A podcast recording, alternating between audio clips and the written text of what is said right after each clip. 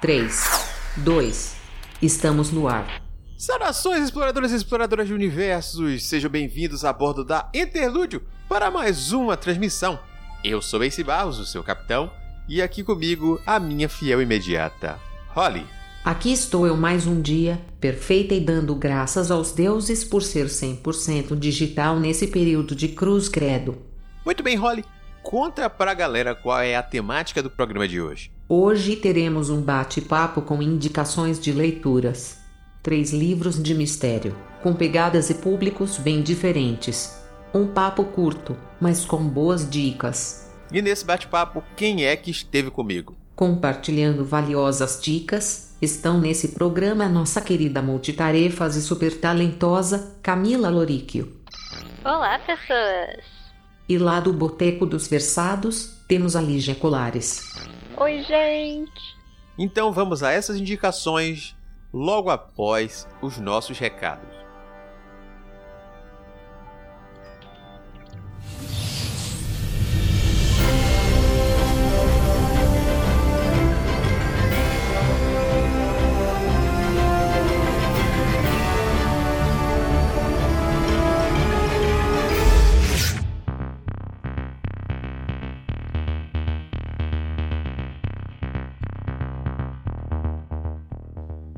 Lá, Holly, vamos para os recados então. Eu tô aqui só para garantir que o senhor não faça besteira. Começa aí que o pessoal quer escutar é o programa. Sim, coisa rápida para a gente não perder muito tempo. Começando por aquele lembrete: se você vai fazer alguma compra na Amazon, Americanas, Submarino, Magazine Luiza, pense em comprar através dos nossos links. Assim, sem gastar nenhum dinheiro a mais, você vai continuar colaborando com o nosso projeto. Então, já sabe, em cada uma das nossas redes sociais temos links que levam para o nosso árvore de links e lá tem os links dos sites separadinhos para você fazer a sua compra no conforto do seu lar. Mas compra mesmo. Se precisar de ajuda, dá um toque no Discord. Se tem recados aí, adianta que eu tô com uns livros aqui para ler. Beleza, Rola? Então vou fazer eles da maneira mais rápidas possíveis. Primeiro, uma indicação de projeto. O Felipe Castilho já está há um ano produzindo quadrinhos de maneira digital em colaboração com diversos artistas brasileiros. O Samuel já até indicou algumas dessas obras aqui no programa.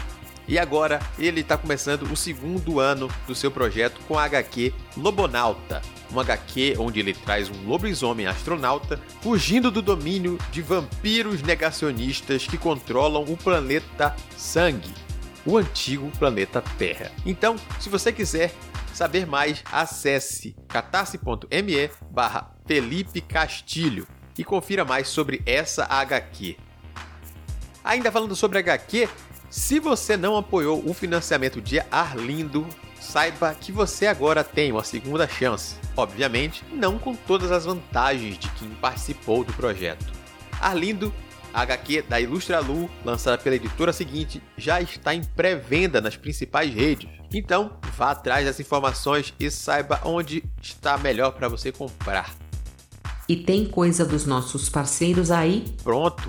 Dos nossos parceiros, a gente tem um lembrete da Dragão Brasil, que esse mês, além da revista, garantir sempre aquela quantidade de matérias sobre RPG, resenhas, além de artigos com dicas para quem quer escrever uma história e outras matérias como o Gabinete do Saladino, focada em filmes de terror trash. Esse mês temos o retorno de Califor, mangá iniciado por JM Trevisan e Ricardo Mango, que agora volta a ser publicado nas páginas da revista Dragão Brasil.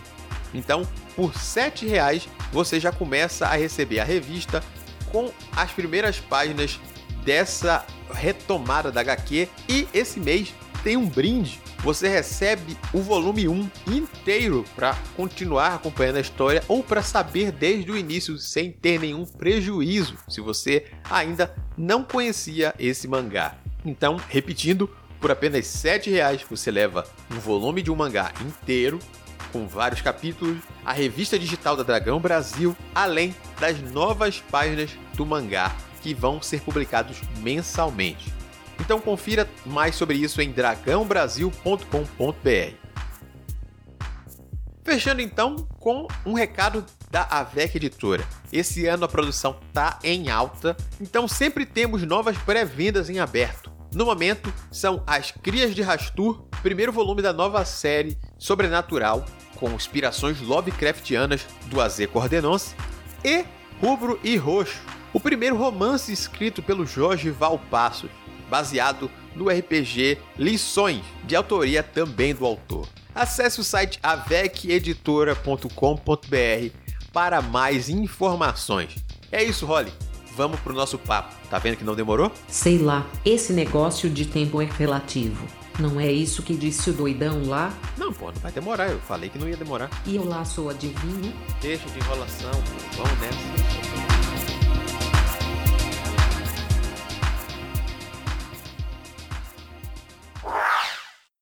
Hoje estamos reunidos aqui para mais um daqueles programas de indicações. Hoje falaremos sobre três obras, ou talvez um pouquinho mais, vou fazer mistério sobre essa frase aqui. Começando pela Camila Loríquio, vamos saber qual obra que ela traz para a gente conhecer, ler e se envolver com ela aqui. Fala aí, Camila, qual universo você quer apresentar para a gente? Perfeito. É, bom, as minhas indicações ainda vão estar tá rendendo do glorioso desencalendo do começo do ano. Então, a desse cast será Enterre Seus Mortos, da Ana Palomaia. Ué, esse aí eu só ouvi falar bem dele. Eu não me recordo agora qual podcast foi que falaram bem dele. Acho que foi um lá no boteco, mas eu não tenho certeza. Eu acho que foi alguma indicação lá. Não me recordo exatidão. Talvez tenha sido no Perdidos na Estante. Mas eu ouvi falar bem desse livro. Nossa, sim, tá na minha lista. Eu peguei ele naquele Fique em Casa. E, tipo, toda vez eu dou uma namorada nele, mas daí eu penso, não é o momento. Agora vamos ver se a Camila me diz se é o momento ou não. é, bom, pra quem não ouviu falar ou só viu falar, ah, nossa, aquela capinha bonita, vermelha, toda escrita em branco com um urubu, um falcão, eu não tenho certeza de que ave de rapina é. É uma história que vai mesclar policial, faroeste, tem bastante tensão, tem um pouquinho de terror, tem muitas reflexões. Ela vai acompanhar a história do Edgar Wilson, o que eu acho muito legal. Você fica um pouco confuso. Estou lendo um livro escrito no Brasil ou não estou lendo um livro escrito no Brasil? Porque Edgar Wilson parece um nome e sobrenome estrangeiro, né? É, e, totalmente cara, proposital, porque todo o restante é extremamente BR. Ou senão é que nem Bruce Willis do filme. Aham, uhum. Bruce Willis não A versão abrasileirada do nome. Nesse caso, é como é um nome que já virou BR de qualquer jeito, tipo Edgar. Edgar tem, tem Edgar em alguns locais aí, Wilson também tem já. Mas tem um clima, tem uma hora que parece que o clima de não lugar ele vai aparecendo assim no livro. Então você vai acompanhando ele, ele é um cara que trabalha recolhendo animais na beira de estrada, recolhendo animais ou que foram atropelados ou que morreram, alguma coisa assim. Então ele faz esse trabalho, né, de limpeza e leva pro depósito onde o pessoal tritura, para ser aquela coisa bem inóspito, né? É um ambiente muito quente, muito desértico, muito inóspito. O livro inteiro ele vai ter esse clima. Voltando assim mais para pro ponto que a Lígia abriu de ah, não era o momento. Eu acabei não pegando ele nessa leva do Fica em Casa, mas eu, eu tava começando a, a pesquisar catálogo da Biblioteca de São Paulo, que ela tá com essa campanha, né? Que agora tem um catálogo digital super legal. Então fica a sugestão, inclusive, para quem é do estado de São Paulo. É totalmente gratuito, só fazer o cadastro. E tem muito livro digital que dá para você emprestar. E eu vi que ele tava lá no meio. Aí eu falei, poxa vida, acho que eu vou acho que eu vou. Tava lá uma cópia disponível, era só pegar o empréstimo. Aí eu fiquei muito tentada. E eu falei, ai, caraca, tá, vou, vamos ver se vamos ver se ele rende para mim. Vamos ver se ele, se ele flui, né? Eu tava com uma saudade muito grande de ler alguma coisa que me deixasse no mesmo clima que os livros do King. Tava com essa saudadinha de, de livro de terror, com bastante questão de humanidade ali, né? Já me interessei mais ainda agora. Tá vendo? Tá vendo? Eu, eu tô vendendo peixe aos pouquinhos. Eu tô jogando umas redes, assim, pra ver se te enreda. ele tem exatamente esse clima. Ele me deixou tão satisfeita quanto o livro do King. É, não comparando escritores, porque cada um é cada um. E o estilo da Ana Paula Maia é extremamente dela. Assim, ela consegue criar personagens que você curte na hora. Então, um dos colegas de trabalho dele é o Tomás, que é um padre excomungado pela igreja, que continua fazendo o trabalho de padre, querendo ou não, porque não importa se você é um ex-padre no meio do deserto, sabe? Tipo, ainda assim você é um padre. E o Tomás, ele é fantástico, sabe? Todas as pessoas que você vai conhecendo, o, o, livro é bem curtinho, ele não é tão longo. Eu acho que ele vai ser considerado uma noveleta, não sei. Mas ele é curto. Assim, é, é uma leitura que não demora muito. Esse clima de não lugar que ela consegue fazer num cenário BR, não lugar eu tô colocando, obviamente, uma coisa um pouco mais americanizada, né? Do policial, do que o pessoal coloca que é, seria esse faroeste, assim, né? Mas ainda assim é extremamente brasileiro. A, a, o jeito como as pessoas conversam é brasileiro, os locais que elas frequentam é brasileiro, é, a crítica que ela vai colocar é extremamente brasileira. Ah, é muito bom, assim. É um livro que eu acabei lendo muito rápido. Eu fui meio que naquela vibe de vamos ver se rende, e daí quando eu vi já tinha acontecido o livro inteiro. E eu falava, meu Deus, eu quero mais, pelo amor de Deus, Ana Paula Maia, me entrega uma sequência, alguma coisa. então, assim, é uma leitura que eu super recomendo para quem curte esse tipo de gênero, é, essa vibe de King. Não tem sobrenatural, não tem nada nessa linha. Mais um suspense mesmo. Ele é um suspense policial, uhum. é, porque basicamente o plot, isso na sinopse mesmo, é o que? Ele encontra um cadáver de uma pessoa. E o que, que ele vai fazer com isso? Porque ele, pela lei, só pode recolher bichos. Uhum. E aí ele fica, peraí, mas eu não vou poder largar essa pessoa aqui. Aconteceu alguma coisa com ela. Ela está morta, no meio da estrada. O que eu posso fazer sobre isso? Então você tem vários dilemas. A partir daí, um cara que é bem regrado na rotina, que é o Edgar Wilson, você vai acompanhando como ele vai resolver essa situação que cai na mão dele e que ele adota para ele. É, é fantástico, assim. Ele consegue satisfazer muito bem a resolução, embora não seja muito muito tradicional, o jeito como ela termina o livro. E, e, os trechos, o jeito como a autora ela vai conduzindo as críticas dela, porque tem uns momentos, obviamente, que ficam mais filosóficos, porque o tema é muito pertinente a isso, né? Ele escorrega muito rápido pra questão crítica que ela vai trazer. E ela faz isso tão bem que assim, você vai lendo com o marcador, sabe? Você vral. Você vai marcando tudo. Porque tem trechos muito bons, assim. Toda, toda a parte sutil dela, toda a parte ácida dela é, é fantástico, porque você tem um clima desértico e extremamente gelado ao mesmo tempo. Eu recomendo demais. Recomendo demais. Foi uma leitura que eu achei que, poxa, chama Entarrecer os Mortos, né? Será que eu estou bem para ler isto? Neste momento atual. Então eu tava que nem você, Lígia. Eu direi exatamente isso. Eu estava num lugar muito parecido com você. Assim, de será que eu dou conta? Será que eu tenho psicológico para isso? E eu tive, porque vai para outros lugares sabe? Embora esse título traga um pouco de medo para o nosso emocional. Ler esse livro me deixou num lugar de satisfação por ter lido um livro bom e por ter refletido algumas coisas muito legais. Uhum. Não, eu já baixei aqui no Kindle, é isso. yes! Você tá com mais sorte que eu. Fui ver se eu tinha pego ou não nessa levada aí que você falou e pelo visto não. Mas eu ouvi falar muito bem dessa parte crítica também, Camila. Justamente pelo ponto que você diz que é um ponto-chave da coisa, né? Dele sempre recolher corpos de animais, que é o trabalho dele, e de repente ter um corpo humano. E ele tentar saber o que faz com isso. E aí a gente vai para aquelas reflexões e críticas de quão valioso seria aquele corpo a depender da classe social da pessoa. Se for uma pessoa rica, já teria dado algum jeito. Essa pessoa provavelmente é pobre, por isso que ninguém tá ligando. Tem alguma coisa a mais com isso? Tem outras reflexões para trazer junto? Foi um ponto que sempre que eu vi alguém falando sobre esse livro, levava-se muito em conta que a partir daí tinha bastante reflexão realmente e, e, crítica carregada no texto, sabe? E, e, eu fico curioso, justamente, não somente pelo mistério, porque é um corpo jogado aqui. É o que? Tem motivo? Foi um acidente? Foi descarte?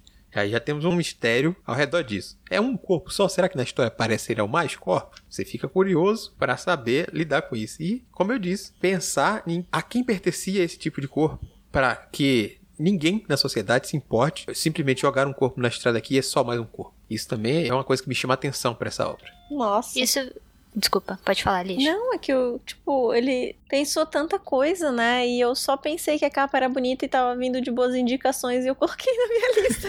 é válido também, ué. Não, gostei, gostei, achei, achei bem legal. Agora eu tô mais. Se eu tivesse conversado com vocês antes, eu tinha lido esse livro no Desencalendo. é para isso que serve esse programa mesmo. Pra gente fazer. A gente mesmo ter vontade de ler e despertar no ouvinte essa mesmo à vontade, a gente assim espera, né? É quase um podcast de autoajuda, a gente se autoajuda. Aumentar a nossa lista. Exato. Mas é bom que o, que o ouvinte sabe que ele não está sozinho nessa. A gente não está fazendo maldade com ele só. Perfeitamente. Mas é, é bem nessa linha, viu? O CERN é exatamente essa reflexão. Quando você vive em sociedade, o que é da sua conta? Sabe? E até que ponto que a gente pode se dar o luxo de falar que algumas coisas não são problemas nossos, ou que não faz parte do coletivo e tudo mais assim. O livro, ele vai para lugares muito interessantes e ao mesmo tempo ele te entrega tudo que se espera de um livro de ficção, tudo que se espera de um livro policial, tudo que se espera de um livro de suspense, sabe? Ela consegue abraçar muitos gêneros nesse livro. Isso que é, é, é genial. É, é, assim, é um livro. É que é ruim eu falar isso, né? Mas é um livro delicioso de ler. Porque o tema não é muito bom, né? Mas assim, é, é um livro muito gostoso de ler. Então, vamos lá. Agora, Lígia, a senhora traga a sua indicação. Já estou sabendo aí que tem certas conexões aí com o que Camila deixou. Vamos lá trazendo aí. Qual livro você quer indicar? E nem foi combinado, mas eu vim indicar Mestre das Chamas, do Joy Hill, né? Famigerado, filho de Stephen King. Tem uma pegada, não vou dizer parecida com o do pai, porque não, é até sacanagem comparar com o pai, né? Mas que também tem essa coisa do suspense, essa reflexão sobre a humanidade. Uhum. Vou dizer que esse é um livrão em dois sentidos, porque esse é um livro grandinho, então se você quiser acompanhar essa dica, saiba que você não vai ler um livro pequeno. E é um livro com bastante história aí no meio, bastante espaço para essas reflexões que a Liz já falou. Eu já fiz essa leitura e eu recomendo. Não ter lido Joe Hill é uma das minhas falhas de caráter que eu ainda preciso resolver. ah, ele tá tipo eternamente na minha lista. Eu tenho até um livro dele aqui, não me recordo qual é. Talvez eu comece com ele. Mas nossa, assim, eu, eu sou muito interessada pelo que ele escreve. Seja parte de quadrinhos, seja parte de, de prosa. Eu tenho muita vontade de ler alguma coisa do Joe Hill. Foi o meu primeiro contato com a escrita dele. Já foi direto com esse livro aí. Mas quem vai falar sobre ele não sou eu, não. É a Lígia que vai vender esse. Olha, para quem me conhece sabe que eu gosto bastante dessa pegada de, de suspense. E eu peguei ele para ler no final do ano passado. Tirei um período de férias ali e falei, ah, vou pegar um livro grandão. Gosto de um livro grande, um relacionamento sério. Sem ler a sinopse nem nada. Peguei só porque o nome era legal e o Joy Hill era o Joy Hill. E aí a gente descobre. No início, né, eu percebi que a história era baseada no quê? Numa sociedade que estava sofrendo de uma, de uma contaminação mundial. Só que nessa, ao contrário da nossa, as pessoas contaminadas entravam em combustão espontânea. E eu fiquei, putz, né? Eu tava evitando algumas leituras para pegar umas coisas mais leves e fui falar sobre, e fui pegar exatamente isso fugir, fiz errado, sabe? Mas é muito bom, porque eu gostei muito. Não vou dizer que é muito bom, porque talvez eu vi gente que não gosta nem um pouco desse livro, mas eu gostei muito porque a coisa das pessoas entrarem em combustão espontânea, que teoricamente poderia ser o, o, foco de tudo, e pessoas, eu sei de vários escritores que poderiam aproveitar isso de algumas formas, ela na verdade é só uma coisa que está ali acontecendo. E também dá pra fazer muito um paralelo com o nosso dia a dia aqui. Que, tipo, a, a pandemia é uma coisa que está acontecendo, mas o que realmente choca é como as pessoas reagem a uhum. isso. Como tem os negacionistas ali na história, tem as pessoas que fogem para a religião, tem as pessoas, cada uma tentando enfrentar esse problema do seu jeito, os contaminados também, sabe? E a personagem principal, o que eu acho sensacional, é que a personagem principal é uma mulher grávida. Não vou lembrar o nome, sou péssima com nomes. Mas é uma mulher que se descobre grávida e ela decide que não importa o que acontece com ela, ela precisa salvar o próprio filho. Então, sabe, a gente tem várias coisas situações bem extremas, assim. E ele aproveita muito todas essas personalidades, todos esses contextos. Ele entra muito no cerne da questão da sociedade e como tem pessoas boas e como tem pessoas ruins. Assim, não fugir, não fugir da realidade, que era o meu objetivo, mas foi incrível, assim, pensar em como ele não escreveu isso nesse contexto e de como ele e o próprio pai conseguem acertar tanto sobre seres humanos, assim, sabe? Sobre as personalidades. Uhum. É bem isso mesmo, Ligia, que você está falando. Ele aproveita esse caos de uma pandemia criada por ele lá no livro para falar sobre a humanidade em si, mesmo o enfrentamento, como cada um reagiria, como ela se une, como ela se separa, porque é, não tem como, sempre vai ter um, um, um filho da puta que tá querendo atrapalhar. e a busca por esperança a cada dia, seja dentro de uma comunidade, juntos como pessoas, juntos através de uma religião que vai trazer algum alento, seja na esperança de que a ciência traga uma resposta para eles ali. E a gente vai vendo o comportamento realmente dentro daquelas pessoas, além de alguns mistérios, que aí também tem outras partes que o livro também trata, como a figura do bombeiro, que é uma figura que tá no livro, e você sabe assim, tá certo, o bombeiro. Quem, o que é o bombeiro? Esse cara que veio aqui e tá ajudando ela. Ué, ele se mexe com o fogo? O fogo não é a, a doença? O que é que tá acontecendo aqui? Quem é essa figura? Por que ele é dessa forma? Aí já brinca um pouco com o título. Será que o mestre das chamas a gente tá falando desse bombeiro? Ou é outra figura? E o, o quê? E aí começam os mistérios, além dessa parte reflexiva sobre as pessoas também, né? Que aí, sendo filho de quem é, também tem que brincar com o mistériozinho um pouquinho, trazer um suspense no meio da coisa. Sim, e tem umas cenas suspensas muito boas, assim. E não é aquele suspense de, tipo, ah, criaturas mágicas e, né? Tem essa questão aí que a gente não vai falar, mas o título se chama Mestre das Chamas, vocês concluam como quiserem, até leem os livros. Mas tem aquelas situações tensas de pessoas presas em locais, aquela. Tipo, cara, é combustão espontânea, coisas pegam fogo. então tem a questão da sobrevivência também. Ele. E a gente acompanha essa personagem em várias situações muito extremas. Uhum. Então, tem realmente. É que porque o que eu gosto muito dele e do, né, da, da situação toda é sempre essas coisas do, do psicológico. Mas realmente, toda a história é envolvente de um jeito assim que quando você percebe você já tá lá pro meio do livro, já querendo entender, já querendo socar todo mundo também. Tem uns personagens ali que, meu Deus do céu. É muito factível, inclusive. Mas enfim. Eu ia falar justamente isso. Tem uns personagens que você fica puto, puto facilmente. Você queria um ranço, um ódiozinho que vai crescendo assim. Ai, que pessoa deplorável isso aqui. Ai, que esse, esse homem não some, não. De novo esse cara. Exato. Ah, exatamente. Ai, que ódio. Mas é bom. É do jeito bom. Que é bem a cara das coisas do pai dele, né? Tipo, todo mundo é sempre muito humano. Até tem hora que você fala, nossa, podia ser um pouquinho menos humano, achei too much aqui, tá real demais. Exatamente.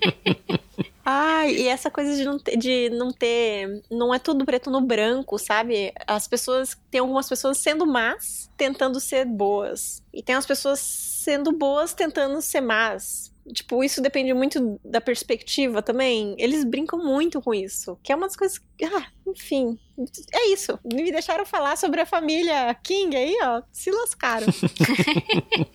Às vezes eu acho que é, é, porque o que você comentou um pouco antes sobre a, a gente ter, evitado alguns tipos de leitura né? Então, igual distopia. Não tô conseguindo ler distopia agora, sabe? Tem alguns outros livros também que a gente acaba não, não abraçando com a mesma frequência por conta da situação atual. E às vezes a gente acaba atraindo algumas coisas que a gente acha que não vão funcionar nesse momento e acabam funcionando, né? Tipo, Enterre Seus Mortos. Eu, eu fui pegar um, um livro recentemente que eu achei que eu não ia conseguir ler de não ficção que chama Sociedade do Cansaço. E aí foi fluindo, sabe? Falei, nossa, ironicamente, um livro com esse título está rendendo. E assim, às vezes eu acho que a gente tá tendo que se reencontrar nos gêneros que a gente gosta, tipo suspense, tipo um policial, tipo alguma coisa assim para descobrir que, mesmo tendo temáticas que a gente acha que a gente não fosse conseguir ler, eles estão levando a gente para um lugar gostoso de novo, sabe? O lugar do entretenimento, o lugar da distração. Mesmo que você não fuja da sua realidade, você consegue falar, ah, pelo menos aqui tem solução, vamos lá, está sendo bom. Esqueci da minha realidade e pensei na deles, por pelo menos, sei lá,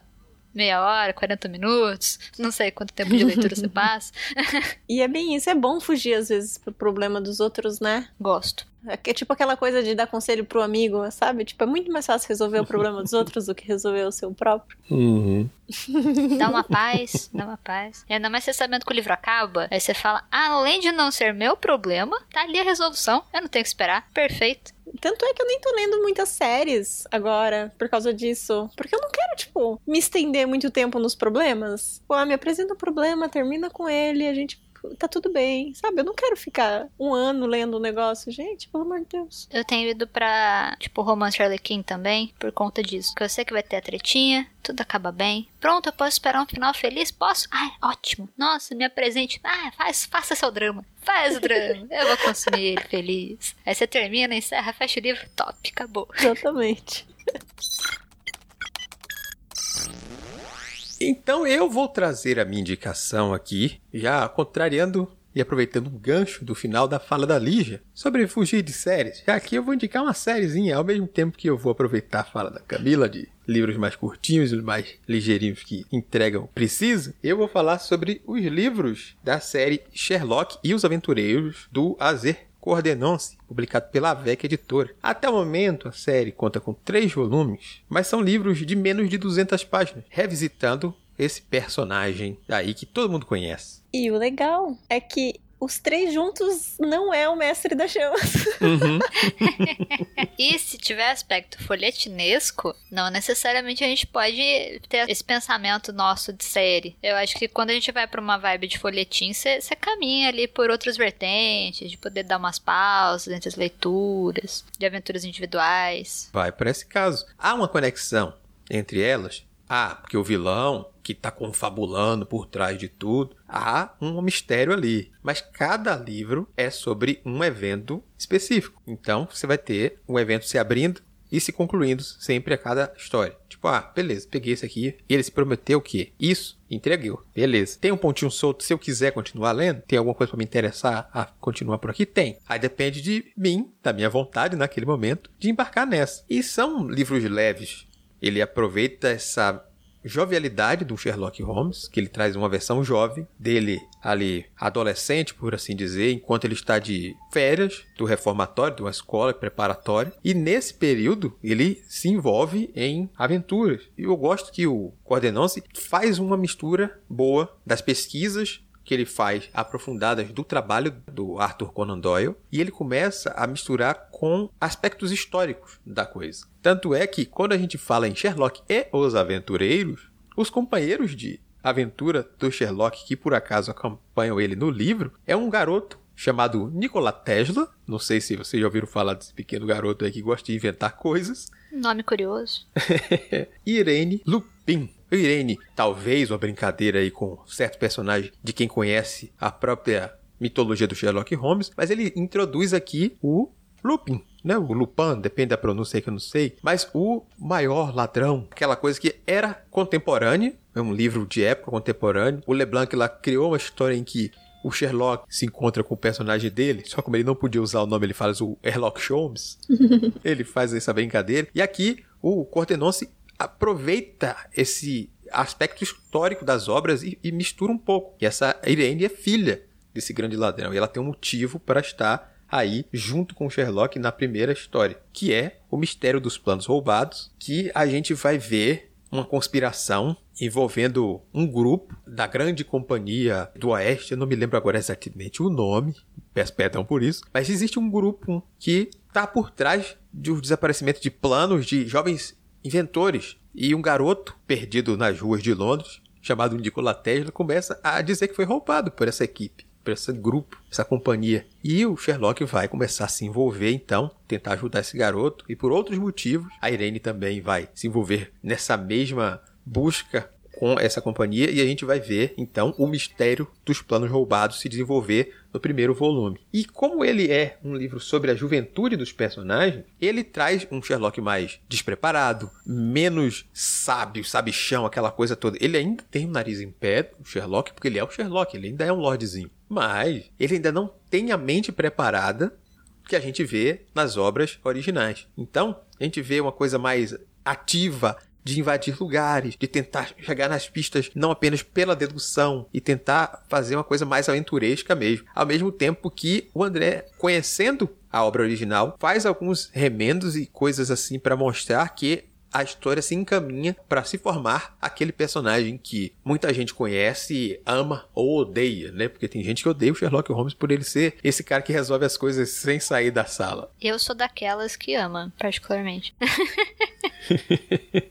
Eu gosto muito de Sherlock Holmes, eu gosto muito das coisas derivadas de Sherlock Holmes. Eu, sempre vou para um lugar de conforto quando eu leio essas coisas. Tá, esses daí estão na minha lista. Eu já vi você comentar um pouco sobre. E eu gosto muito do estilo de narrativa do folhetim em geral, sabe? O, o, jeito de contar a história. E aí vem uma questão particular também, porque eu acho muito difícil fazer isso esse tipo de história que é contínua, que você vai conseguindo criar capítulos para sempre com as mesmas pessoas, eu acho muito difícil eu mesma fazer isso como escritora. Então eu, eu sempre gosto muito de ler gente que consegue manejar é, essa questão. E eu fico, caraca, deixa eu estudar como é que essa pessoa faz. Olha só a magia. Olha só onde que ela consegue trabalhar. Aqui ela cria uns pontos. Nossa, eu, eu aprecio como leitora e como escritora que tá estudando novas formas.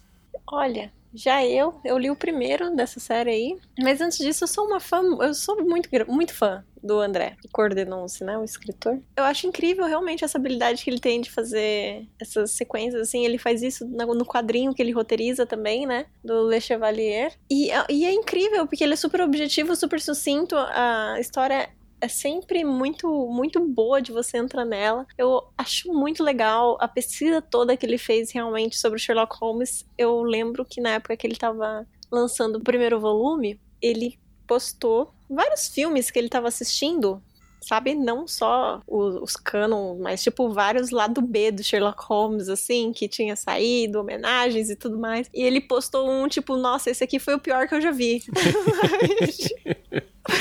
Isso, para você estudar, você não vai ver só as coisas que você gosta, às vezes você vai achar umas coisas ruins também e faz parte. Eu achei aquilo muito bom porque foi muito honesto, sabe? Uhum. E eu gosto muito da escrita dele, gosto muito de Sherlock Holmes. Foi. Eu comecei a ler livros de detetives com Sherlock Holmes, né? Eu acho que o mundo é dividido por quem começou com Agatha Christie e quem começou com Conan Doyle, mas eu fui do Conan Doyle e eu gosto muito, assim. Então acho muito legal como ele tem esse respeito pelo personagem, ele tem esse carinho, ele tem esse cuidado, mas também ele se sente na liberdade, tipo, pô, ele era jovem. Jovens, né, gente? Jovens fazem besteira, jovens não seguem todos os raciocínios, e você vê que um dia, você consegue perceber nas sutilezas ali que um dia aquele Sherlockinho ali vai ser aquele Sherlock Holmes lá. Mas ainda não hoje. Gosto muito. Uhum.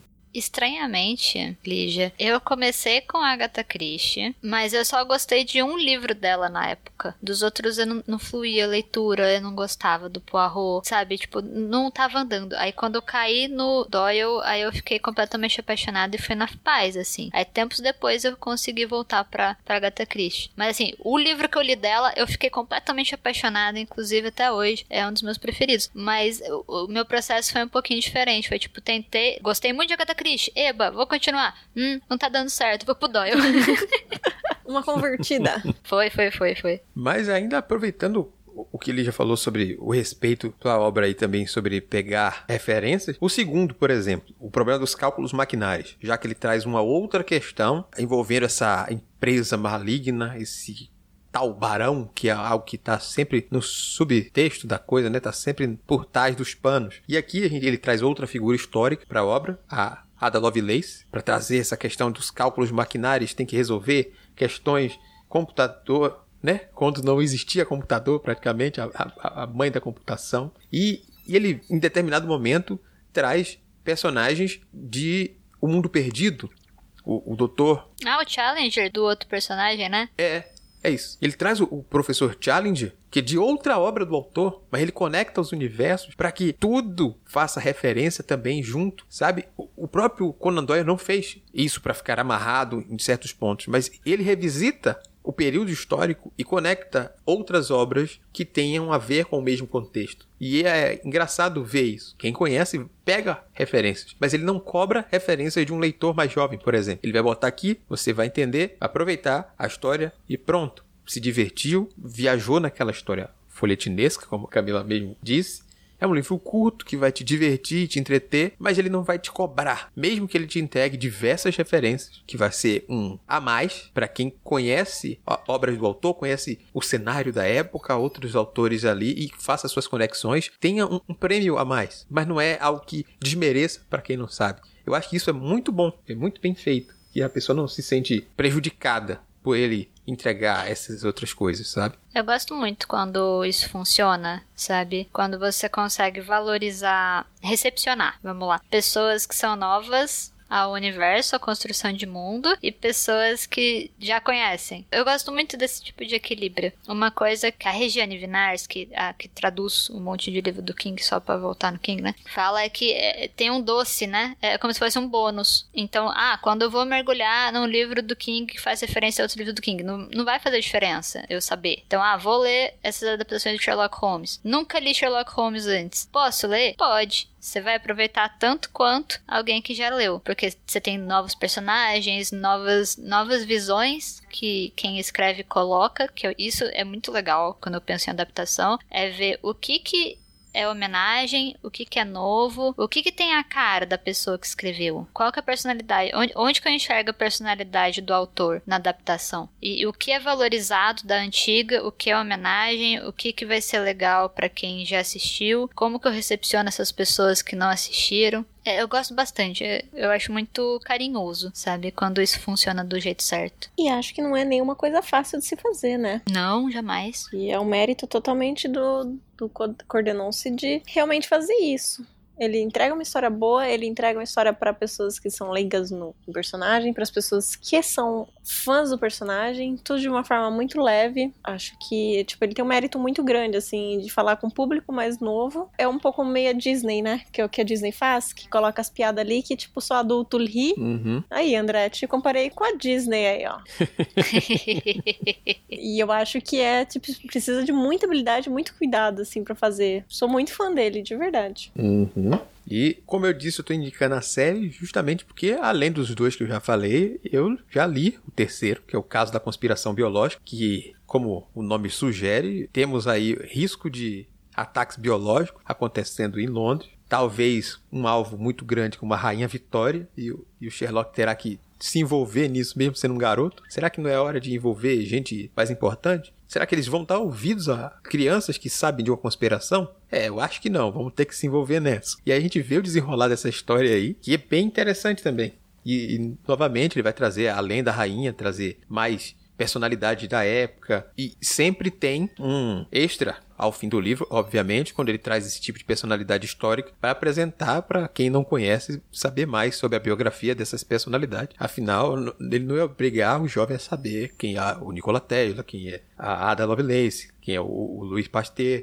e sempre trazer aqui, gente, ó, introduzir, mas esse personagem existiu. Quem foi? Qual a importância dessa pessoa historicamente? Pronto, vou trazer aqui para você saber. Eu acho isso que é bacana também para instigar no leitor, principalmente no leitor mais jovem, a querer ter mais informação histórica sobre essas pessoas, essas coisas e, e, estudarem não apenas isso, talvez ficarem curiosos pela própria área de pesquisa de cada um deles. Acho isso um outro ponto positivo. É a importância da leitura para juvenil, né? Uhum. A responsabilidade de apresentar não só o hábito da leitura, mas também fazer com quem se interessa com outras coisas. Eu acho isso muito importante. É um abridor, né? Você abre possibilidades para expansão. Eu gosto muito. E é uma responsabilidade muito grande também, né? Porque, tipo, Demais. Se você tá vendendo para um público que não lê muito, ele pega seu livro e não gosta, imagina a responsabilidade, tipo, putz, não gosto de livro porque li esse aqui. Mas eu acredito que o André faz isso muito direitinho e que não é o caso de pegar um livro do Sherlock e fazer isso. Pelo contrário, acredito que o interesse só aumente. Tem ilustrações, né? Tem várias ilustrações, não tem? Tem, tem.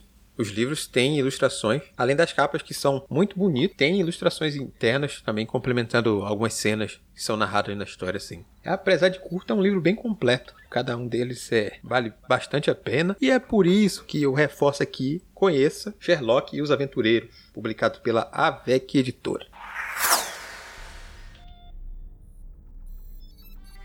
E é isso! Essa foi mais uma transmissão direto da Interlúdio. Diga se você gostou ou não das nossas indicações. Fale aí se você já leu algum desses livros. Vamos estender esse bate-papo, principalmente lá no Discord, onde a gente está ativo quase o tempo inteiro, trocando ideias e expandindo essa conversa. Para saber como entra em contato conosco, siga as indicações da Holly. Bom, vem com a Holly. Você tem várias opções. A primeira delas é enviar um e-mail para contato@multiversox.com.br, não esquecendo de identificar a razão do contato no assunto.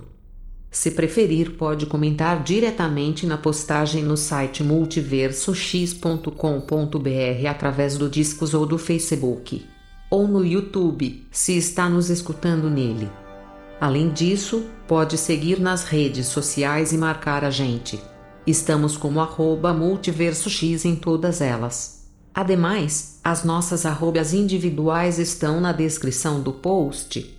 E claro, o mais especial, vem fazer parte da nossa comunidade no Discord, bater um papo com a tripulação e, quem sabe, ler e até gravar com a gente.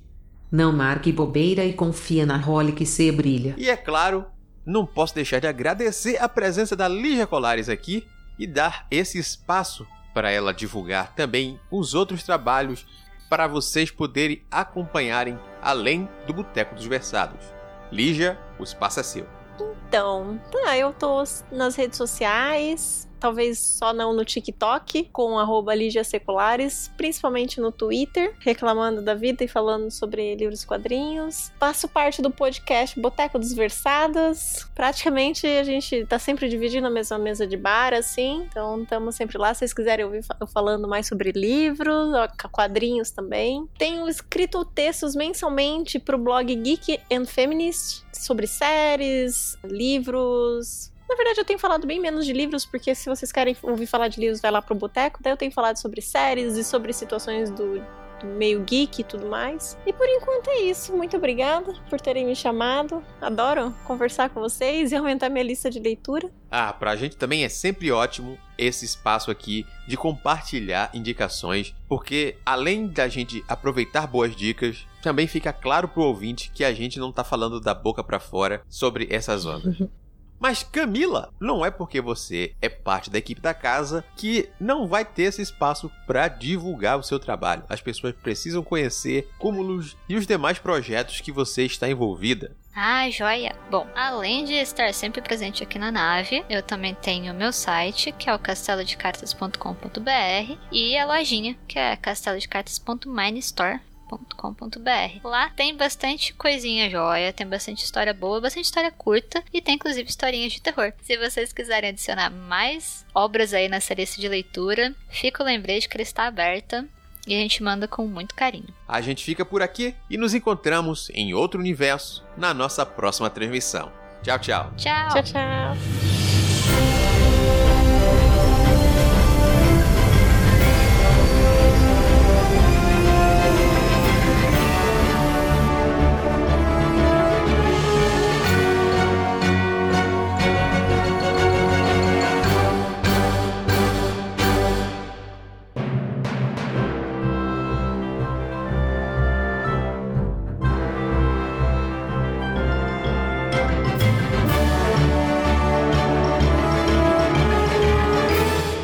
Você ainda tá aí? O programa já acabou.